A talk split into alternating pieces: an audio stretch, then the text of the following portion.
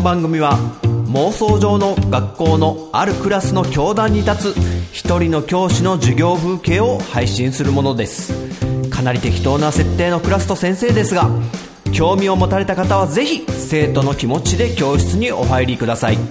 さあ今日も先生の授業が始まる。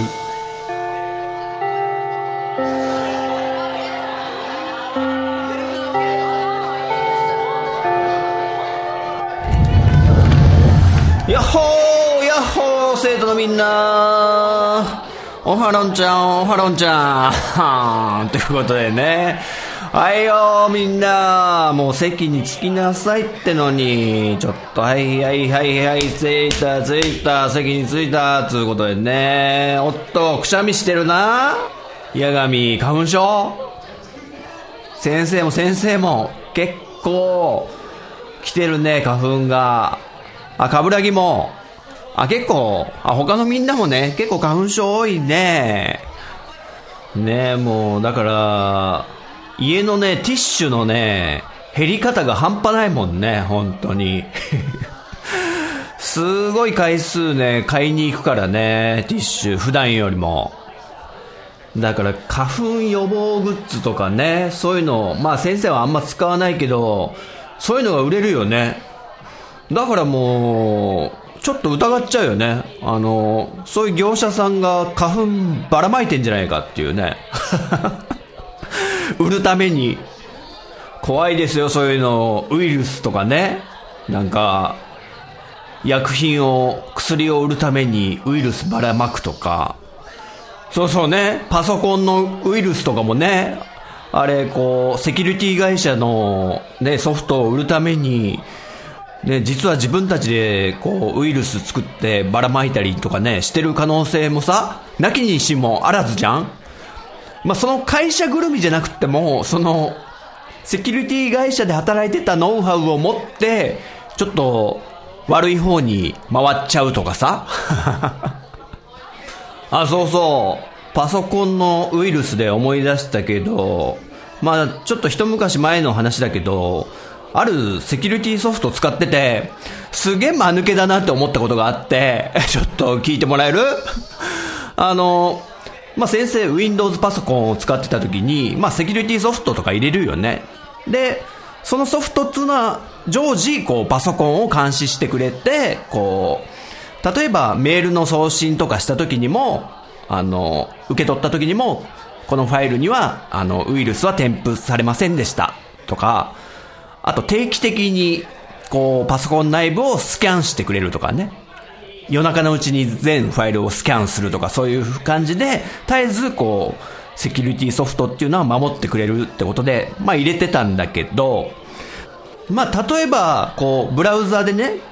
インターネット上のなんかサイトとか見るときも、こう、ここのサイトはちょっと危険ですよとか警告してくれたり、で、その警告してくれるときにこう、あの、パソコンの画面の右下あたりにこう、ポップアップつって、注意、ピコーンみたいな感じで、まあ、先生の場合は下からニョキニョキってこう、注意みたいのが出てきて、このサイトは少し危険性がありますのでご注意くださいとか出てきたりして、注意喚起してくれるみたいな。まあ、右下にポップアップがニョキニョキって出てくるタイプだったのよ。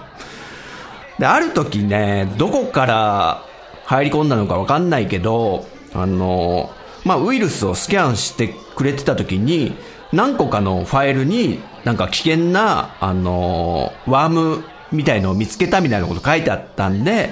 じゃあ隔離しますと。ってことで、そのセキュリティソフトが、あの、自発的に、あの、隔離しといてくれたのね。とりあえず、まだ危険なものかわかんないですけど、一応、こう、サンドボックスみたいなね、安全性のある隔壁の中に閉じ込めておきました、みたいな感じで出て、えー、何何？って思って、それいつ入ったんだろうとか、ね、ちょっと思いながら、で、そのセキュリティソフトの、こう、あの、ポップアップ通知の中に、このワームウイルスの、この種類とかを知りたいんであれば、あの、我がセキュリティ会社のサイトの、この URL クリックして、情報開示してますよってことで書いてあったから、ね、そのセキュリティソフトが言ってるその URL をクリックしたのよ。どんなウイルスなのって。もしこれ開いてたらどうなってたんだろうと思ってね。その URL をクリックしたら、あろうことか、このサイトは危険です閲覧注意してくださいって出たんですよ。わ、わかるこれ。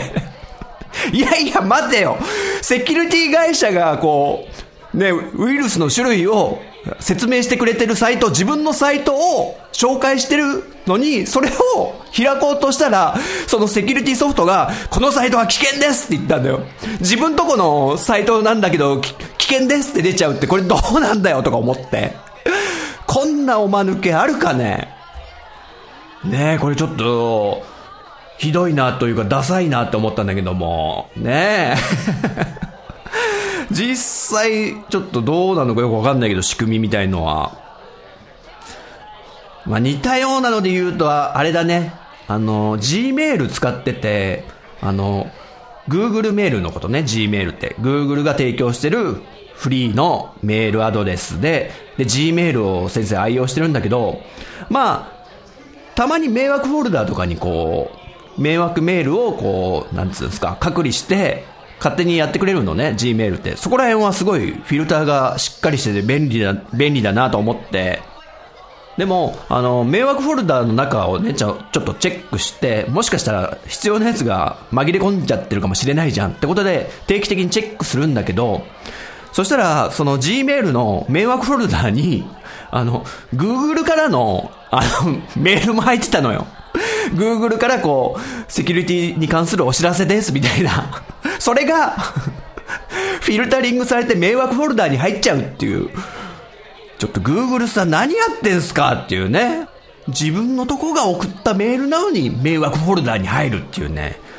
自殺点みたいな。オウンゴールみたいなね。まあそんなこともありましたね。ちょっとおまぬけだななんてね思いながら。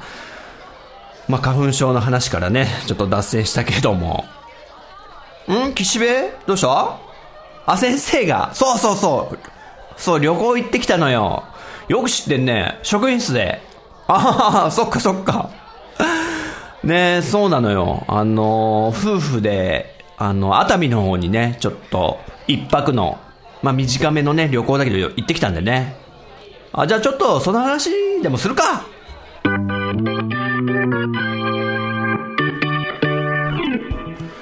そうそう、ちょっとね、夫婦で一泊二日で熱海に旅行行ってきたんでね、その話でもしようかな。ね、うちの奥さんがね、あの、王様のブランチっていう番組、情報番組を土曜日に TBS でね、やってるけど、それでね、やってたわけですよ。熱海の初島っていうこう、離れ島があって熱海に。俺全然知らなかったんだけど、そうそう、その初島がなかなかいいぞっていうね、まんまとこう情報番組にね、踊らされるというか ね、もううちの奥さんすぐね、そういうのね、もう情報にね、乗っちゃうんでね。っていうね、あの、僕の方がね、よっぽど振り回されやすいんですけどね、情報に。まあ、熱海っていうのは静岡のもう有名な観光地ですよね。あの、まあ、伊豆、伊豆諸島じゃないや、何ですか、あれ。伊豆半島、あの、伊東とか、あの、真鶴とか、湯河原とか、まあ、いろんなのがある中で、まあ、熱海は多分、一番大きめの観光地なんじゃないですかね。あの、小田原から、えー、20分ぐらいで行けるぐらいの距離なんでね。ってことで、あの、事前にですね、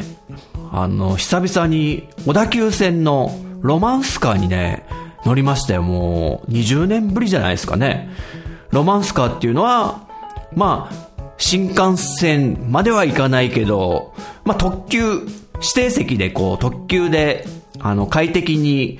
えー、箱根とかまで行けるっていう、まあ、小田急線の一つの目玉みたいな感じでね、まあ、最近なんか複々線化されてね、いろいろ便利になりましたけども、先生にもね、結構メリットがあってね、嬉しいんだけども、まあ、そんな小田急のロマンスカーを事前にね、こうネットで予約購入して、ね、今はもう便利でそういうのもできるようになって、で、ちゃんとね、指定された席に乗って、こうお弁当とかもね、先に買っておいて、つってもまあ、コンビニのおにぎりとかだけど、で、あの、やっぱ指定席の、あの、特急ロマンスカーっていうぐらいなんで、特急券ってのがね、別売りで必要なわけなんですね。まあ普通に、小田原までの乗車券を買って、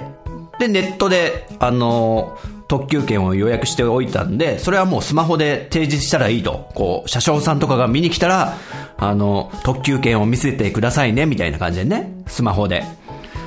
でもね、来やしなかったね、そんなの。あの、切符の確認しないんですよ。これ大丈夫なのかなって思って、で、案の定、あの、先生たちのちょっと前に座ってた、あの、男の人が、あの、途中のね、海老名って駅ですかね。まあ、生き物係でちょっと有名になりましたけど、海老名っていう駅で、あの、家族連れが乗ってきた時に、明らかに、あの、そこに、あの、無賃乗車っぽい男の人が乗ってて見たことかって思いましたよね。まあ、その方は慌ててなんか席を移動してましたけども、明らかにね、自分の席じゃなかったんでしょうね。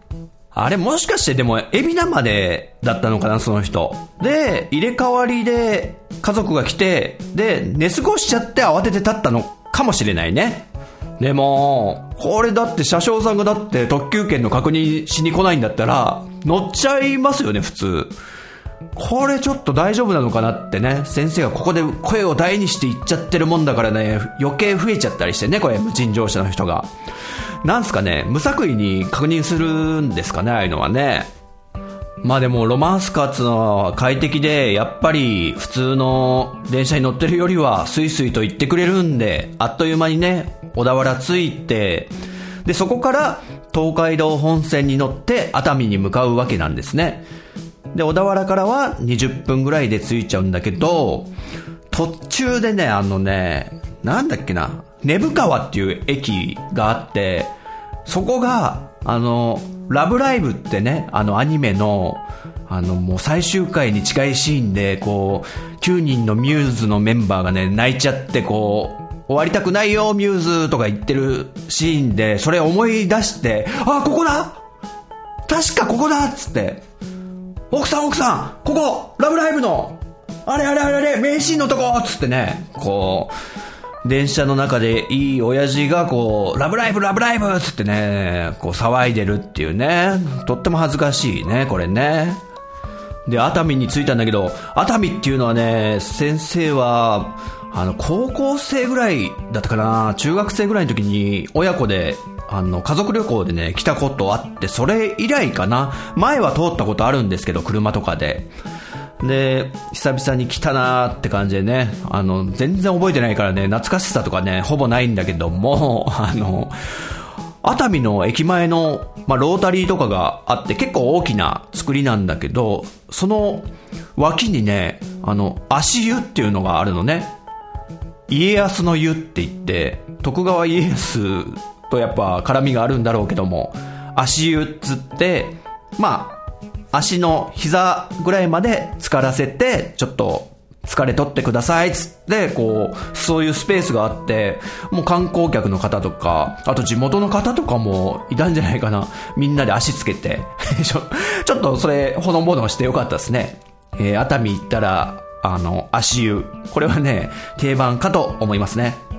で、そんな感じでね、ちょっと余裕ぶっこいていたらですね、あの、まあ、その後に宿泊する予定のホテルにまず行って、で、そこで、あの、初島っていう、えー、離れてる島に、離島に、えー、行くフェリーのチケットをもらえるっていう、ホテルでチケットをもらえると。で、かなり余裕ぶっこいていたらですね、あの、フェリーの時間にね、間に合わなくてね、あの、予定してた、これに乗ろうって決めてた時間の方があったんだけど、これもう無理ですね、みたいなこと言われて。っていうのも、まあ、足湯に使ってのんびりしてたっつうのもあるんだけど、熱海のあの、駅前っていうか、あの地形って、もう坂道とか、あともう道がなんか入り組んでくねくねして、絶対これね、無計画で作られてんだ、この街とかね、ちょっと思っちゃったりしてね、熱海に住んでる人ごめんなさいね。そんぐらいもう、ぐっちゃぐちゃで、Google マップ見ながら行ったけどなんかちょっと迷っちゃったりしてたら、もうフェリーに乗れなかったと。あー、ちょっと一本後のかって思ってね、こう時間が空いちゃったんで、だから、後で行こうとしてたとこを、こう、まず初島に、離島に行かないで、熱海のあの付近でなんか観光地とか探してたのを先に回っちゃおうっつって、行ってね、先生がね、もう奥さんに、行きたい、ここは行かしてくれお願いしますって言った場所があって、それがね、和田タバコ店っていう駄菓子屋さん。お、知ってるね。橋田、さすが。オタク。そんな常識だと。上皇と。あの、この和田タバコ店っていうのは、ゲームセンター CX っていうね、あの、良い子の有野深也さんがやってるゲームをやる、あの、番組。そこでね、あの、たまに行くならこんな、駄菓子屋ってことで紹介されてたのかなあの、ゲームが置いてある、あの、古いレトロゲームとかが置いてある、こう、ホテルとか、あと、ね、古いテーマパークとか回ったり、番組内でやってる中で、この和田タバコ店ってのも紹介されていて、で、結構、あの、古き良きメダルゲームとかいっぱいあるのよ。どうやらその、和田タバコ店の店主の方が、なんかね、取り壊されちゃう熱海のホテルとかのそういうゲームコーナーとかからこう、引き取ってきたみたいで、結構いろいろありましたよ。まあ、それをね、先生は、やりたいやりたいと言ってね、行きましたけども、良い大人がね、こう、10円玉をじゃらじゃらもうね、手に持って 大人買いならぬ大人ゲームですよ いろいろやりましたけども。まあ、あとね、駄菓子屋なんで、イカをね、買って、イカをこう、噛みながら ね、えー、そこは後にしたんですけども、ね、熱海に行ったら、ゲーム好きなら、和田タバコ店。これはね、絶対ですね。でね、そうこうしてるうちにね、フェリーの時間がね、ちょうど来たんで、フェリーに乗って、あの、行きましたよ、初島まで。あ、そうそう、フェリーの中で、こう、まあ、みんなくつろいでる中で、あの、子供が、任天堂スイッチやってましたね。先生初めて見ましたね、外で、任天堂スイッチやってる人。初めて見たのがフェリーの中っていうね。で、初島ってとこ行ったんだけど、まあ、かなり狭い島なんですよね。あの、歩いて1時間ぐらいで一周できちゃうんじゃないかぐらいの広さで、でね、ちょっと、これね、ちょっと、初島の関係者の人とか聞いてないよな。ちょ、C ね、C ね。ここだけの話ね。あの、大したことなかった。すげえ、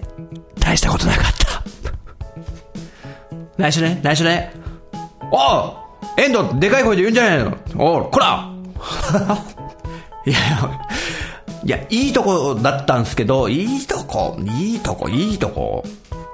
うーん、なんだろうななんか、ちょっと、なんかね、おごってる感じがしたよね。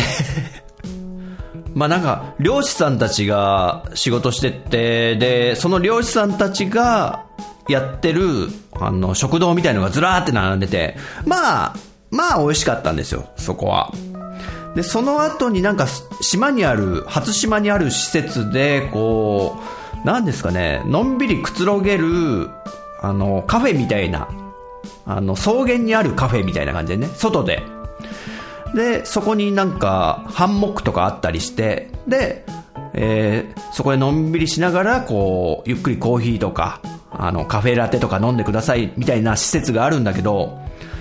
そこが、あの、入場料が950円つって、取るんだとか思って、そこで。で、先生たちはたまたまっていうかその、あの、今回のフェリーのツアーみたいのに、その、入場券みたいのも含まれてたんで入ったけど、これ950円出して、ちょっと入りたくないなっていうレベルで、で、そういうとこがなんかこう、なんですかね、おごってるというか、他にどうせ行くとこあんまないでしょ。金払って入っちゃいなよ、みたいな。ごめんなさいね、初島の人聞いてないですよね。ってちょっと思ってしまったのと、のんびりできていいんですけどね。うん。で、あと、島の一番上に灯台があるんですよ。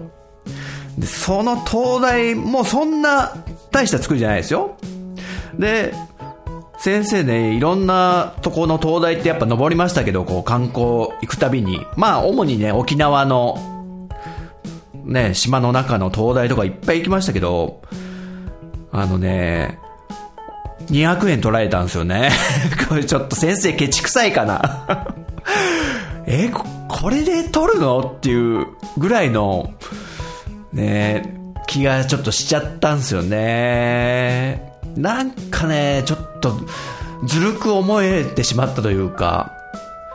やっぱこう、お金っていうのはね、すごい大切なもので、この自分がね、こう、稼いだお金をこう、なんていうんですか、その、その分の対価として、あの、楽しむものと交換する、みたいなね、ものと考えたときに、これで取るんかいってね、ちょっと、ね、思ってしまったっつうのはね、まあ、あくまで先生の個人的なね、気持ちなんでね。で、その、初島ぐるーっと回って、で、最後の最後で、こ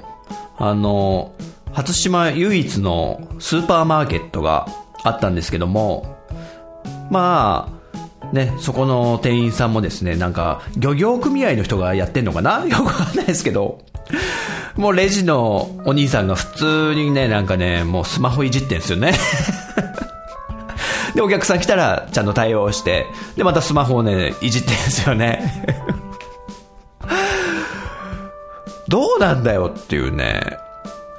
なんかサービス精神が乏しい気がね、したよね。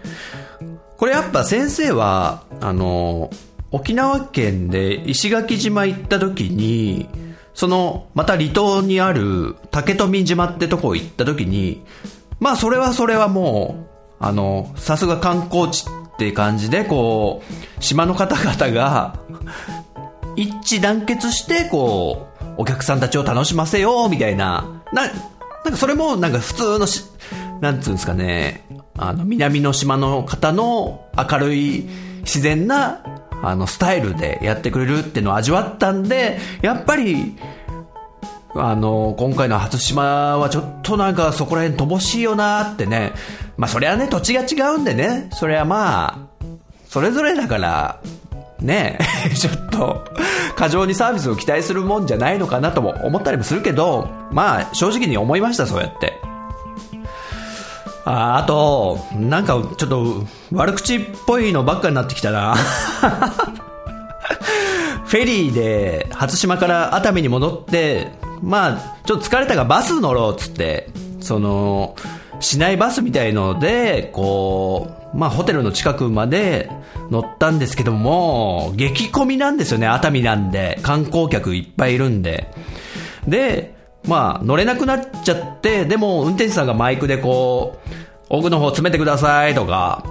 まあ言うんですけど、で、ある程度乗れなくなっちゃったらもう、ちょっともう乗れないんで、次のバス待ってくださいね、みたいなことをマイクで言うんですけど、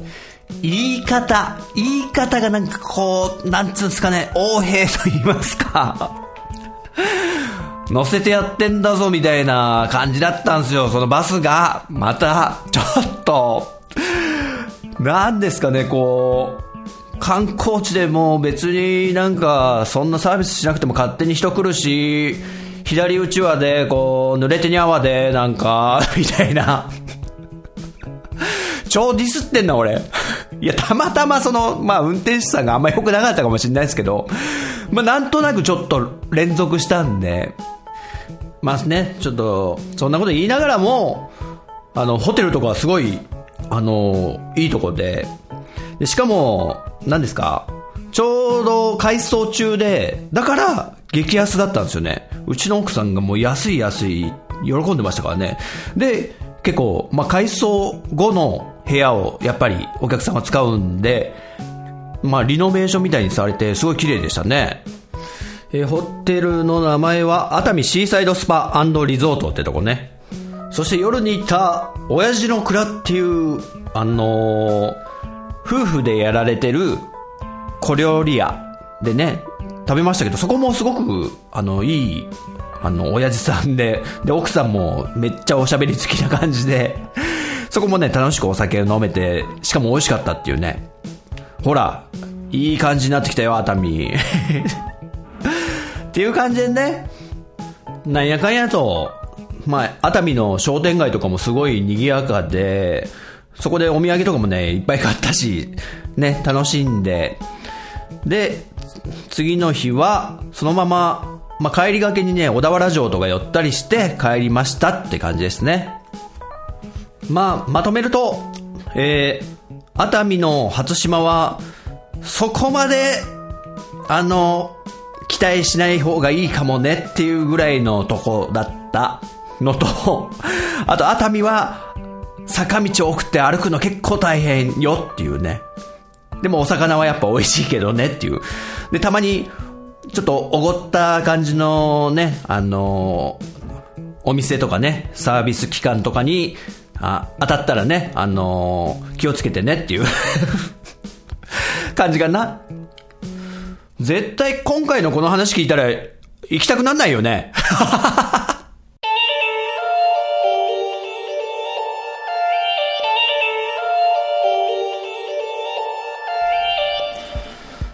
はい、人学2、えー、妄想の世界から戻ってきた陣太です。えー、最後まで聞いてくださってありがとうございます。今回はね、夫婦で熱海に行った話をしましたけども、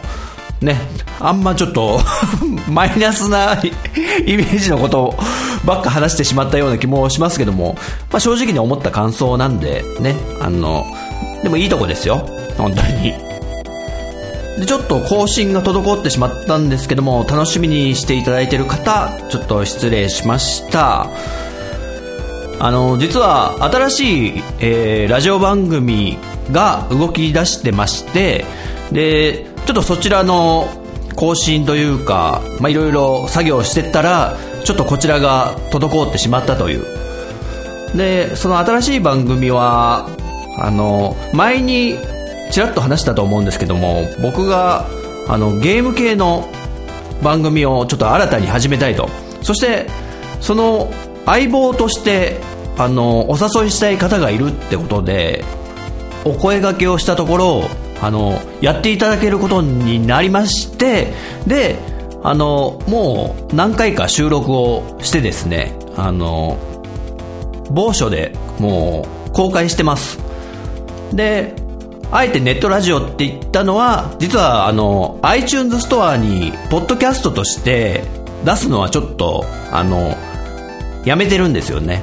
まあいろいろ理由はあるんですけど、まあ、正直あの、iTunes ストアで配信しないとなると、結構、あの、聞くの多分皆さん、めんどくさいと思うんですよ。あの、わざわざね、あの、ブラウザを開いてあの再生しなきゃいけない。ストリーミングでしか再生できないあのものなので、まあ、つまり完全にあの限定公開みたいな感じにしてあると。まあベータ版みたいな感じですよね。で大変恐縮なんですけど、えーこういうめんどくさい、えー場所でしか聞けない状態になってるラジオなんですけどもそれでもちょっと聞いてみたいなとかね、興味を持っていただける方がいましたら、大変お手数ですけども、僕のツイッターアカウントに直接連絡ください。ご案内差し上げます。もうがっつりと、えゼノブレイド2、そして、ゼルダのブレスオブザワイルドをね、話してますので、もうそこら辺のゲームの趣味がすごい合うのと、あと若干任天堂寄りの京都寄りの考えで それでゼルダ愛がとにかく強い方でそして何よりあのゲーム音楽のことをすごく好きな方なんでだからそこら辺僕すごい合うなと思ったんでもうお誘いしたとそんなゲームラジオやってます。えー興味ありましたら、お手数ですけども、あのー僕に直接リップください。はい、ということで、